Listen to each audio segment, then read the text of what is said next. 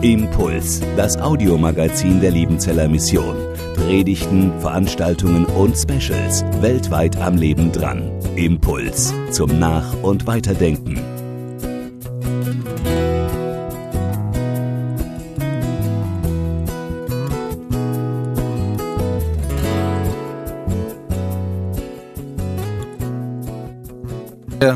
in Liebe. Und wenn man das so zum ersten Mal liest, ich weiß nicht, wie euch das geht, ist zum einen eine große Sehnsucht da bei mir. Ja, boah, das wäre so super, ne, wenn die Liebe immer größer wird äh, und wenn auch ja in unserer Mitte und in dieser Welt Gottes Liebe sichtbar werden kann. Äh, zum anderen ganz schön herausfordernd, alles, was ihr tut, geschehe in Liebe und daraus wird ja schnell auch eine Überforderung und eine Resignation und dann steckt man die Karte weg und sagt, lass mich mal lieber erstmal in Ruhe damit. Ich habe so genug zu tun im Alltag und mit meinem Leben. Nichtsdestotrotz, äh, Gott möchte uns das sagen. Und Gott möchte uns darauf hinweisen, dass die Liebe so wichtig ist, dass sie entscheidend ist, auch wenn inflationär über Liebe gesprochen wird in jede Richtung und mit jedem Verständnis, aber was die Bibel, was Gott damit meint, äh, soll unser Leben wirklich erfüllen und bestimmen. Ich erinnere mich, und damit möchte ich einsteigen, an eine Geschichte, die Wilhelm Busch, der Essener Jugendpfarrer, äh, mal erzählte. Und es begab sich in der Weihnachtszeit und er machte einen Besuch im Seniorenheim der Stadt. Und äh, ja, das war so eine Weihnachtsfeier schon mal vorweg. Und die alten Leute saßen dort alle in einem großen Saal. Er sollte wohl den Gottesdienst halten. Und jeder bekam auch seine Geschenke oder hatte schon irgendein Geschenk auf dem Schoß. Und äh, Willem Busch erzählt dann, wie er da hinten in der Ecke einen alten Mann sitzen saß. Der hatte das größte Paket und wunderschön eingepackt. Aber dieses Paket passte nicht zu seinem Gesicht. Er sah todtraurig aus. Äh, richtig unglücklich. Und Wilhelm Busch ging so zu diesem alten Mann hin und schaut ihn an. Ja, Sie können sich doch nun wirklich freuen. Wer kriegt schon so ein tolles, großes Paket zu Weihnachten? Das, was Sie da auf dem Schoß äh, liegen haben. Und der Mann war nicht sehr gesprächig, aber er schaute Wilhelm Busch an und sagte mit einem Satz, indem er auf dieses Paket hinschau, hinzeigte, es ist keine Liebe drin. Es ist keine Liebe drin. Das muss er irgendwie gespürt haben, irgendwie gemerkt haben. Und eigentlich schade, ne? So ein großes Paket und es ist keine Liebe drin. In Coca-Cola ist die, das richtige Rezept drin, deswegen schmeckt's gut. Und die Frage ist aber an dich und an mich, ist Liebe drin in meinem Leben, in meinem Tun? Ich habe mich gefragt, äh, woran hatten dieser alte Mann erkannt, dass da keine Liebe drin ist? Äh, ich meine, es war ein großes Geschenk und es war wunderbar verpackt. Vielleicht war ein teurer Rasierapparat drin mit noch manchen anderen äh, Sachen für Weihnachten. Ähm, das scheint es nicht gewesen zu sein, äh, was für ihn wesentlich ist. Er sagte, es ist keine Liebe drin.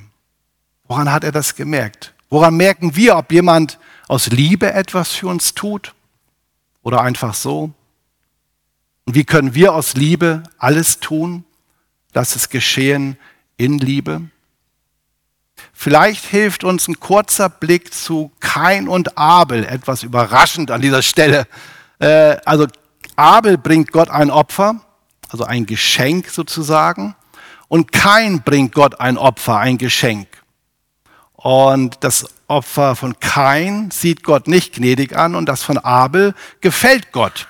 Manche sagen, weil das ein Lamm ist und das andere war nur Getreide, aber was hätte denn Kain bringen sollen? Er hatte ja keine Schafe. Ich glaube nicht, dass es der Punkt ist. Und wenn man genau nachliest, heißt es im Text, Gott sah an Abel, in Klammern sein Herz, und sein Opfer. Und Gott sah an Kain, und sein Opfer. Also Gott sah nicht nur das Opfer, er sah nicht nur das Geschenk. Der alte Mann sieht nicht nur das Geschenk auf dem Schoß, sondern Gott sieht auch den, der es gibt. Und mit welcher Herzenshaltung, mit welcher Einstellung er das tut und das gibt, was er gibt. Das sieht Gott. Er sieht Abel sein Herz und sein Opfer, er sieht Kain und sein Herz und sein Opfer. Und Abels Opfer gefällt ihm gut, weil Abel ein ihm vertrauender Mensch war. Ein Mensch voller Liebe und Hingabe für Gott. Kein wollte sich mit diesem Geschenk Gottes Liebe erkaufen. Das sah Gott. Also entscheidend, ob Liebe drin ist oder nicht, bei dem, was wir tun, bei dem, was wir schenken, bei dem, was wir reden. Entscheidend ist unsere Herzenshaltung dahinter. Und könnte man an dieser Stelle auch nochmal sagen, da ist eine alte Oma, und äh, sie schleppt eine schwere Tüte äh, vom Einkaufen und kriegt sie nicht nach Hause oder über die andere Straße rüber. Ich gehe hin. Äh, Mama hat gesagt, früher hilf alten Leuten, okay, ich gehe hin, nimm die Tüte, schlepp sie von A nach B. Fertig. Ähm, oder ich gehe hin, weil diese Frau mir wichtig ist, ähm, weil ich sie lieb habe, weil ihre Not mir zu Herzen geht und ich gehe hin und schleppe die Tüte von A nach B. Man könnte ja erstmal sagen, es ist ja beides mal das gleiche geschehen. Der Frau ist geholfen. Es ist von A nach B die Tüte gesteppt worden. Ob nun mit Liebe oder ohne Liebe, ob nur aus Pflicht oder warum auch immer. Entscheidend ist die Tat. Eine Welt ist voller Not. Menschen um uns herum sind voller Not und voller Schwierigkeiten und brauchen Hilfe. Entscheidend ist doch, dass man hilft, dass man viele Aktionen hat viele Strategien hat und den ganzen Tag unterwegs ist für Jesus oder für wen auch immer und sich die Sohlen abbrennt? Anscheinend nicht. Es könnte über all dem stehen, es ist keine Liebe drin. Es gibt also noch eine andere Ebene bei uns Menschen, nicht nur die Ebene, dass mir geholfen wurde, sondern die Ebene der Sehnsucht nach Liebe, der Sehnsucht nach Annahme, der Sehnsucht nach Zuneigung, der Sehnsucht nach echter Gemeinschaft. Dann ist Liebe drin. Die Tochter, die vielleicht dem Mann das Geschenk gegeben hat, auf den Schoß, äh, sie hätte es geben können, damit alle im Raum sehen, boah, schaut mal her, so gut bin ich als Tochter zu meinem Vater. Sie hätte es geben können mit dem Motiv, dass sie gut dasteht. Oder sich damit ein reines Gewissen schafft, weil sie ja sonst das ganze Jahr über keine Zeit hat für ihren Vater. Es gibt so viele Motive hinter unserem Tun und Handeln, die nicht Liebe sind. Aber sie hätte auch, auch tun können aus Dankbarkeit für ihren Vater. Er hat mich erzogen, er hat mich versorgt über viele Jahre. Äh, sie hätte es tun können aus Zuneigung und Liebe zu ihrem Vater, weil er ihr wichtig ist, weil sie sein Glück möchte und weil sie das Beste für ihn will. Und dann ist dieses Geschenk nicht ein Ersatz dafür, sondern Ausdruck dessen. Das ist ein großer Unterschied. Dann ist das Tun kein Ersatz für die Liebe, für die Verbundenheit, sondern Ausdruck der Liebe und Verbundenheit. Wir haben ja den Text aus dem ersten Korintherbrief gehört, äh, wo, äh, wo Paulus einfach auch deutlich macht, du kannst wunderbar reden mit Engelszungen. Damals war auch Zungenrede und so mit dabei, gibt es ja heute auch noch. Du kannst wunderbar reden, aber ohne Liebe ist das ein Gedröhne. Du kannst, das ist Reden, du kannst unheimlich viel Wissen, Erkenntnis haben und einen Glauben, der dazugehört, aber ohne Liebe ist das nichts. Du kannst ganz viel tun und Opfer bringen, ja, dein Leben sogar opfern für Gott und seine Sache, aber ohne Liebe ist das nichts. Jemand sagte mal über diese und die folgenden Verse, ohne Liebe ist das Größte nichtig. Mit Liebe wird das Kleinste wichtig. Vielleicht kann man sich das auch mal so merken. Ne? Ohne Liebe ist das Größte nichtig. Mit Liebe wird das Kleinste wichtig. Und das spüren Menschen und das ist in der Art und Weise Gottes. Wir kommen noch drauf. In dieser Linie seiner Liebe und Herrlichkeit. Nun, hier heißt es, alles, was ihr tut, geschehe in Liebe. Das erinnert uns schon daran, Liebe ist nicht nur ein Gefühl. Sympathie und Hinneigung, hier ist immerhin auch von Agape die Rede, wisst ihr irgendwie alles. äh, sondern Liebe will natürlich auch die Tat und die Hilfe. Aber beides eben darf zusammenkommen. Ich habe letztens einen Bibeltext mal morgens gelesen, der mir wichtig geworden ist. Und da ging es um den Hauptmann von Kapernaum. Ähm, in den Evangelien steht diese Begebenheit. Und sein Knecht und Sklave wurde todkrank. Und Jesus war irgendwo ein bisschen in der, bisschen in der Entfernung dort. Und er schickte die Ältesten des Ortes von Kapernaum zu Jesus, dass er doch kommen möge und den Knecht heilen möge. Später wird ihm ein bisschen mulmig und denkt, ich bin gar nicht würdig, dass er in mein Haus kommt. Dann schickt er noch Freunde, die hat er auch noch.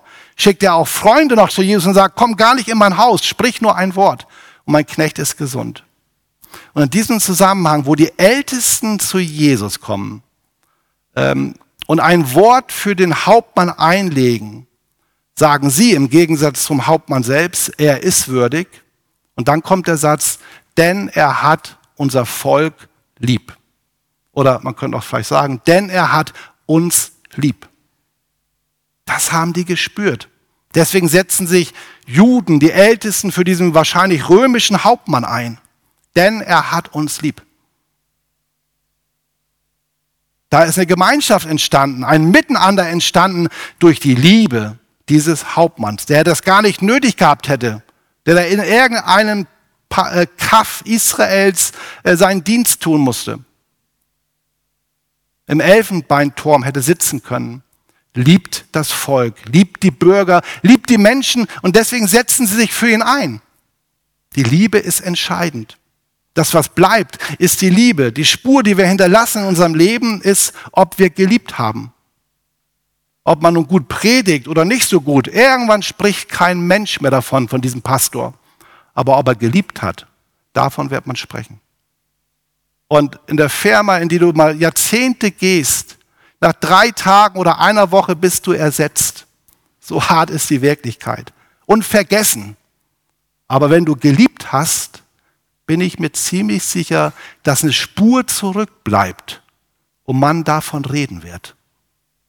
Ist auch nicht das Wichtigste, aber dass eine Spur zurückbleibt. Und dieser Hauptmann, von dem sagen sie, er hat uns lieb. Und nun war diese Liebe auch nicht nur irgendwie so etwas. Und der nächste Satz heißt, er hat uns die Synagoge gebaut.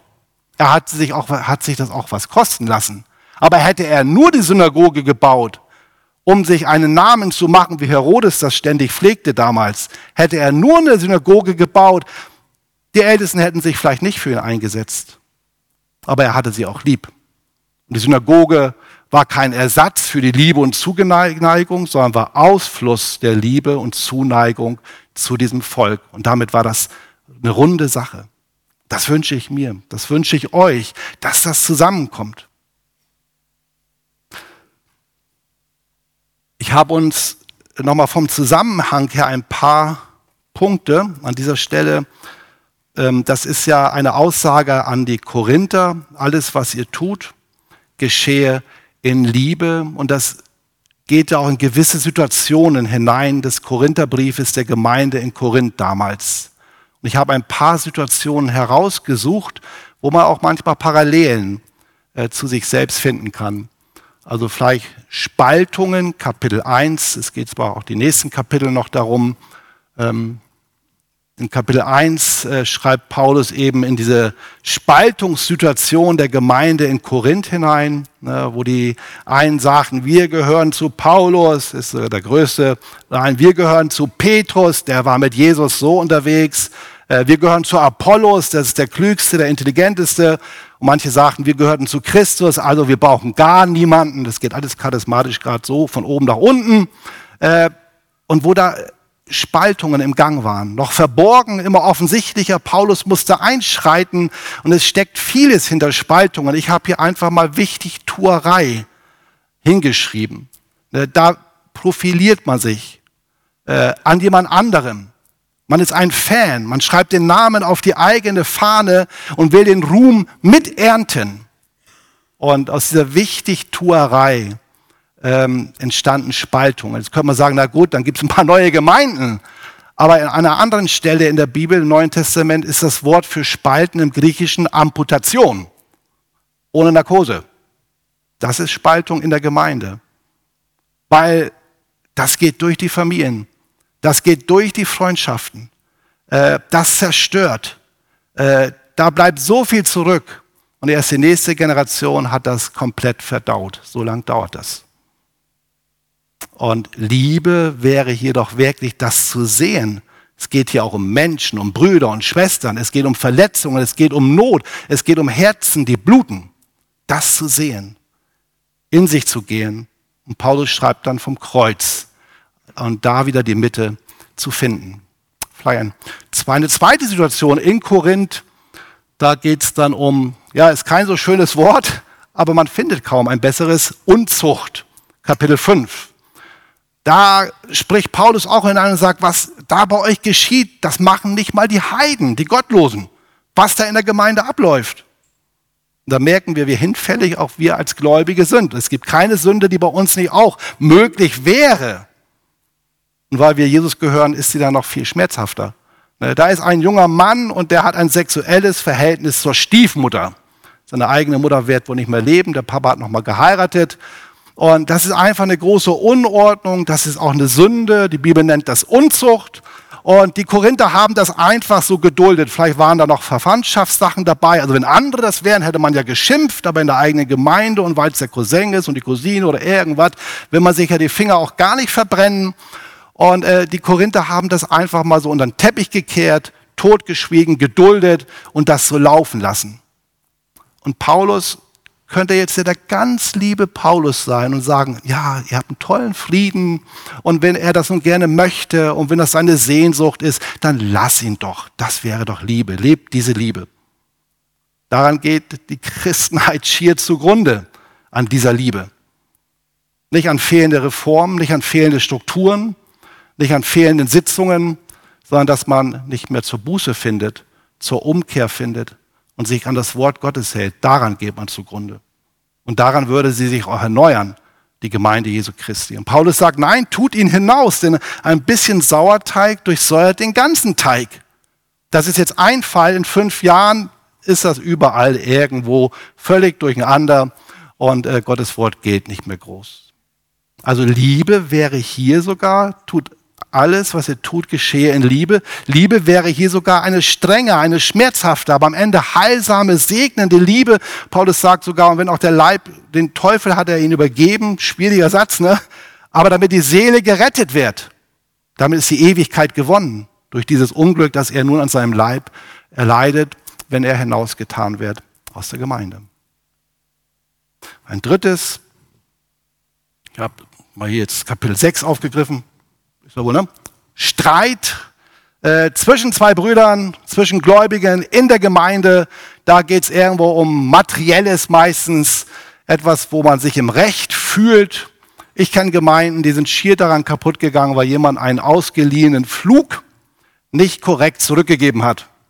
Und eine andere Gemeinde, weil über die Grenze hinaus geflügt wurde und man sich nicht einigen konnte.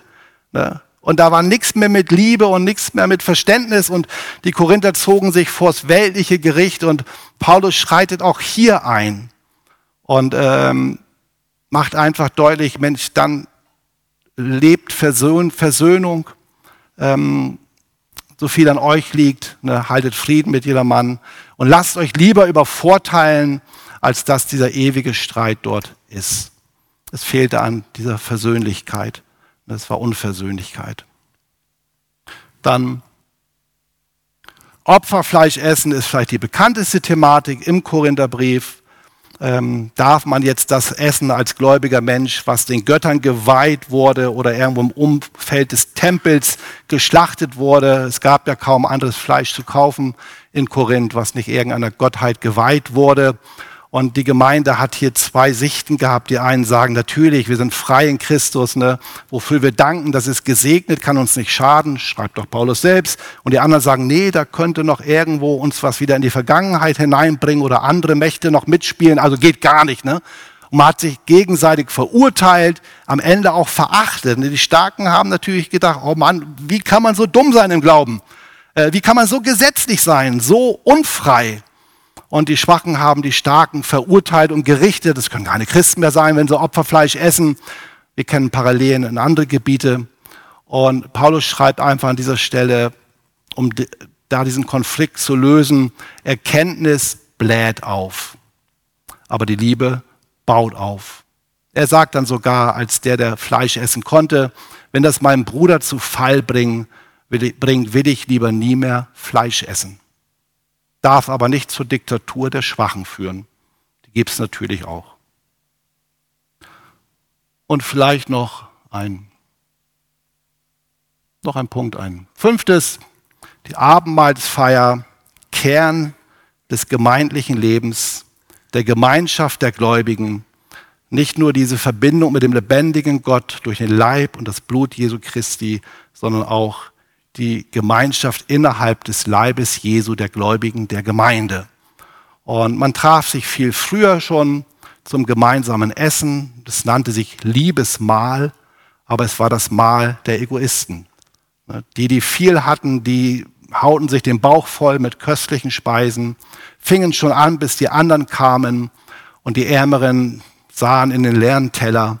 Es war große Lieblosigkeit, ähm, es war Egoismus. Da hinein schreibt Paulus, alles, was ihr tut, geschehe in Liebe.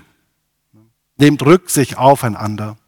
Und dieses, wer das Mal unwürdig zu sich nimmt, ist nicht den Ungläubigen gesagt, sondern denen, die an Jesus glauben und die davon sprechen, sie gehören zu Jesus und den Bruder und die Schwester links liegen lassen, verachten und sich deren Not nicht zu Herzen nehmen. In aller Kürze gesagt. Aber das sind einfach mal so fünf Beispiele aus dem Korintherbrief. Es gäbe noch mehrere Beispiele, äh, wo Paulus einfach das hineinschreibt, alles, was ihr tut, geschehe in Liebe. Oder ihr habt vergessen, von der Liebe her zu leben, zu sehen und miteinander zu leben. Vielleicht können wir den Vers nochmal ranhauen. Das ja, lassen wir vielleicht, wird zu viel. Ähm, alles, was ihr tut, geschehe in Liebe. Das erste Wort, und damit komme ich auch in die Schlussrunde, das erste Wort, das hat, mir am meisten so bis, hat mich am meisten herausgefordert. Alles, was ihr tut. Da ist ja jede Situation und auch alle Personen mit gemeint. Alles, was ihr tut. Also Paulus ein bisschen zu dick aufgetragen. Äh, das geht nicht bei jedem Menschen. Das geht nicht bei allem, was ich tue. Morgen bin ich irgendwo am Fließband tätig. Äh, morgen bin ich da hinten irgendwo am Putzen und habe da genug Mühe, den Dreck vom Boden wegzukriegen. Und du sagst, alles, was ihr tut, in Klammern, was ihr redet, würde ich auch sagen. Alles, was ihr tut, geschehe in Liebe. Das ist doch eine Überforderung. Das kann ich nicht. Daran zerbreche ich. Und das stimmt. Das können wir nicht. Daran zerbrechen wir. Das geht nicht. Es sei denn, wir gehen immer wieder zur Quelle der Liebe. Wir gehen immer wieder dahin, wo uns eine größere Liebe als die, die wir haben, erfasst, bewegt, antreibt, erfüllt. Wir haben in unserem vorigen Haus, meine Frau und ich, das ist nicht so gut isoliert gewesen, das Haus. Und wenn wir die Heizung aufgemacht hätten, da hätten wir gleich das Geld so aus dem Fenster immer so rausschmeißen können, so einen Euro nach dem anderen jede Viertelstunde. Ähm, wir haben so einen Holzofen im Wohnzimmer, der war zuständig im Winter fürs Wohnzimmer, für die Küche und noch ein bisschen drüber hinaus. Und morgens, wenn wir dann so aufgestanden sind, irgendwann mal hatten wir oft so 14 Grad im Winter im Wohnzimmer. Es war nicht ganz schlimm, weil im Schlafzimmer hatten wir 11 Grad im Winter. Also war es schon ein bisschen warm, wenn wir runterkamen. Äh, und meine Aufgabe war es, das war mir nicht ganz bewusst, als wir den Ofen kauften, aber es hat sich dann ja so gezeigt, den Ofen zu schüren. Äh, manchmal musste noch in Schuppen laufen, Holz holen und den so richtig ins Brennen zu kriegen. Wenn das Holz trocken war, ging das auch gut. Und dann kam so meine Frau und auch so die Kinder mal so nach und nach nach unten oder ins Wohnzimmer, Esszimmer. Und das erste war immer, wie auch bei mir, man ging zum Ofen. Da war es warm, die Hände ein bisschen gerieben, äh, mal rückwärts rangestellt, mal vorwärts. Also wir waren so am Ofen so einige Zeit, äh, bis auch das Zimmer wärmer wurde und bis einem auch wieder warm war. Und Martin Luther sagte mal, Gott, Gott und auch seine Liebe ist wie ein glühender Backofen, ja, wie ein glühender Ofen. Ähm, und da liegt wirklich diese Chance für uns, das zu leben. und das immer wieder zu leben und immer wieder auch zu beginnen. Die Liebe Gottes, von der wir so schnell sprechen, aber die Bibel macht deutlich, Gott liebt nicht nur, sondern er ist Liebe, er ist die Liebe. Das liegt an seiner Dreieinigkeit, Vater, Sohn und Heiliger Geist. Und dieser ewigen Liebe, in dieser Dreieinigkeit, denn Liebe braucht immer ein Gegenüber. Deswegen ist Gott die Liebe, deswegen ist er die Quelle Liebe und er hat uns Menschen nicht aus einem Mangel heraus erschaffen, dass er ein Gegenüber bräuchte, dem er seine Liebe zeigen kann. Er ist ja schon Liebe. Sondern er hat den Menschen erschaffen aus einem Überfluss heraus, aus dem Überfluss seiner Liebe und Herrlichkeit. Und die ist zur Explosion gekommen sozusagen in dieser Welt und in der Erschaffung des Menschen. Und immer da, wo wir von dieser Liebe her leben und auftanken und weitergeben, kommen wir damit hinein in diesen Fluss der Liebe des lebendigen Gottes, die sehr konkret geworden ist und zu uns gekommen ist in Jesus Christus. So sehr hat Gott die Welt geliebt. Ihr kennt diesen Vers, dass er seinen einzigen Sohn gegeben hat. Und das ist dieser Backofen, das ist dieser Holzofen.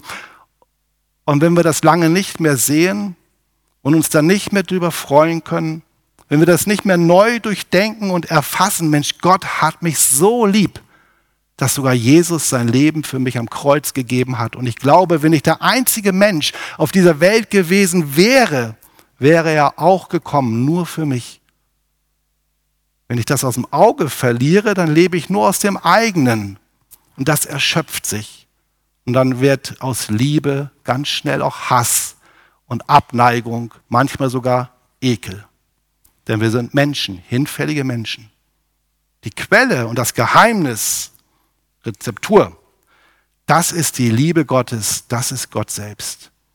Sie ist in Christus zu mir gekommen und ich möchte davor stehen bleiben und ich möchte da jeden Morgen auftanken wie bei dem Ofen.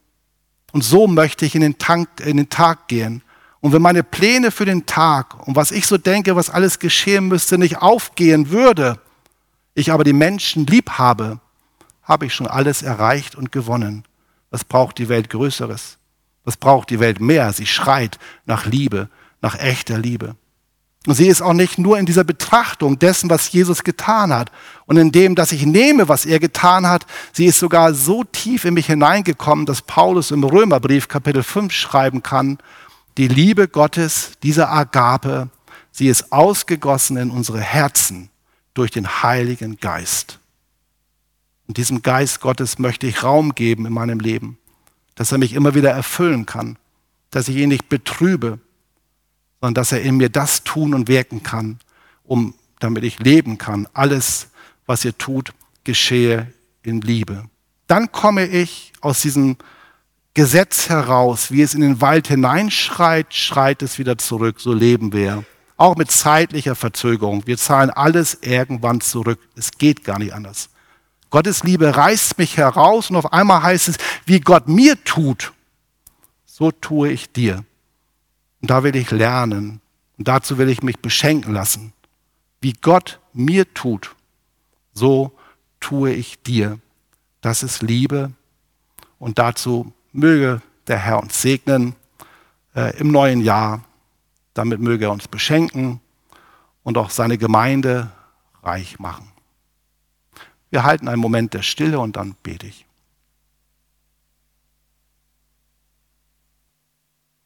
Herr, du sagst in deinem Wort, wie ich euch geliebt habe, so sollen auch wir uns lieben. Und daran wird jedermann erkennen, dass wir zu dir gehören, deine Jünger sind, wenn wir uns untereinander lieben, diese Liebe haben. Möchte ich bitten, dass sie sich in meinem Herzen ausbreitet, meinem privaten Umfeld, auch hier auf dem Missionsberg immer wieder neu und überall dort, wo du uns hingestellt hast, wo wir leben, wohnen und arbeiten. Danke für diese missionarische Dimension deiner Liebe, die durch Jesus Christus zu uns kommt und durch die andere Menschen zu dir finden können. Amen. Impuls ist eine Produktion der Liebenzeller Mission. Haben Sie Fragen? Würden Sie gerne mehr wissen? Ausführliche Informationen und Kontaktadressen finden Sie im Internet unter www.liebenzell.org. Die Liebenzeller Mission produziert ebenfalls das Fernsehmagazin Weltweit am Leben dran. Informationen zur Sendung und zum Empfang gibt es unter www.weltweit-magazin.de.